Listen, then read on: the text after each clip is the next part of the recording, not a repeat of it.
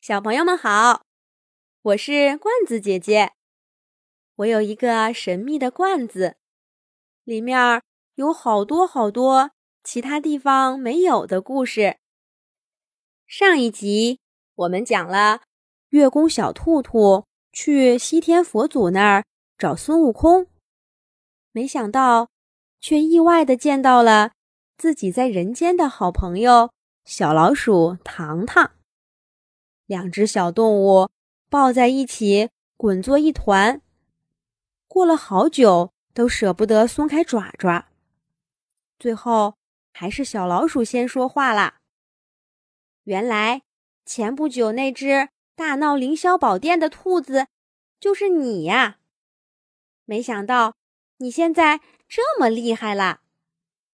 小兔兔听了，不好意思的挠挠头，说：“嗨，我这还不都是为了吃胡萝卜吗？”你呢，又是怎么到佛祖这儿来的？小老鼠说：“嗨，跟你一样，也是为了吃。走，咱们去屋里边吃边说。”原来，小老鼠糖糖是月宫小兔兔在小树林里的邻居，两只啮齿类的小动物每天一起玩耍，一块找吃的，关系可好啦。跟小兔兔一样，小老鼠糖糖也有一种特别爱吃的水果。小朋友们猜猜是什么？对啦，就是它用来做糖的草莓。这一天，糖糖又去小树林里找草莓吃啦。不过，他的运气也不太好，刚刚找到一颗，天上就下起了好大好大的雨。糖糖赶忙在旁边找了一个树洞，钻进去避雨。可是没想到，这雨越下越大，下了好久也不停。糖糖在树洞里睡着了。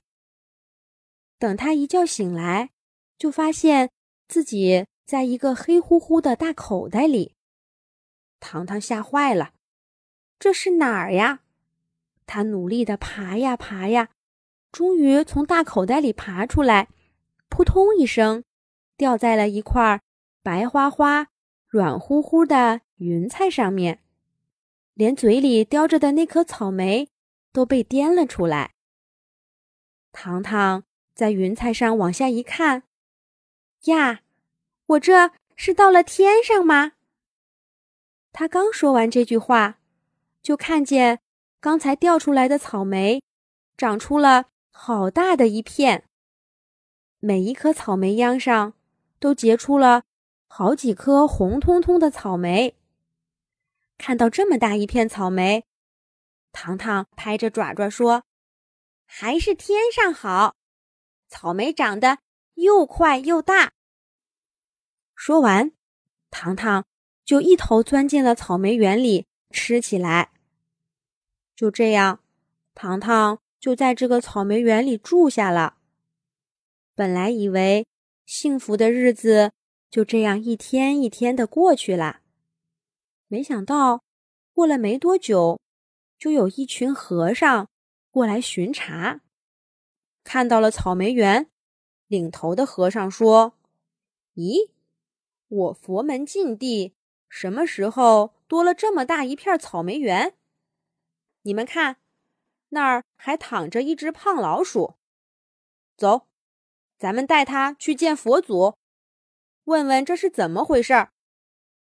说完，和尚就拎起小老鼠的尾巴，把迷迷糊糊的小老鼠糖糖带到了如来佛祖那儿。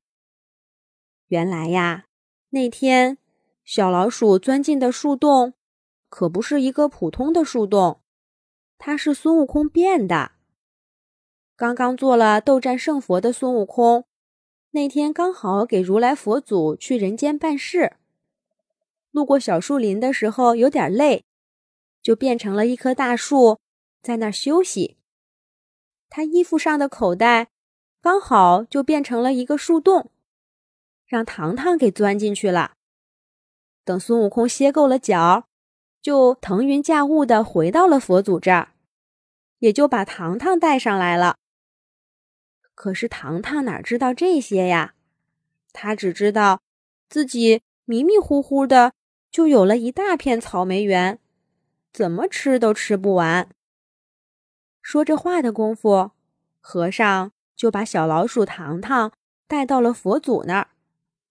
佛祖掐指一算，说道：“哦，这只小老鼠是悟空带上来的。这么说，也算跟我佛门有缘。这样吧，你种出来的草莓园以后就归你管了。不过啊，以后可不能只吃不干活哟，要多种点草莓出来，给我们也尝尝。”爱吃草莓的小老鼠糖糖，就这样光明正大的有了一片属于自己的草莓园。他每天在里面给草莓秧浇水、施肥、捉虫，草莓长得又大又好。小兔兔听到这儿，忍不住插嘴问了一句：“哎，那这草莓糖又是怎么回事儿呀？”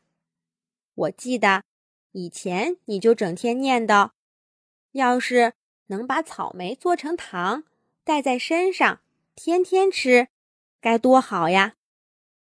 小老鼠糖糖接过话茬说：“可不是嘛，你不知道，天上的草莓虽然长得又快又好，可是跟人间一样，也放不了多久。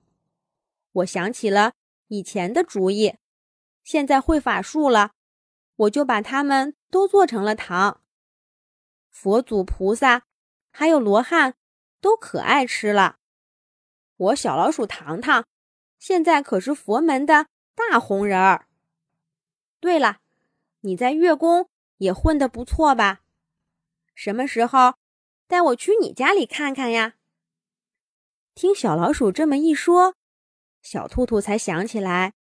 聊了这么久，都没说带小老鼠回家看看。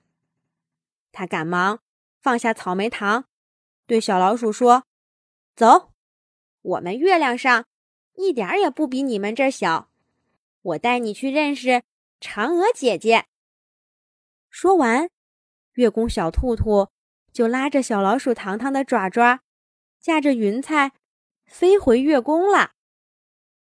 好啦。这一集的故事我们就先讲到这儿啦。下一集，罐子姐姐再继续给小朋友们讲月宫小兔兔和小老鼠糖糖的故事。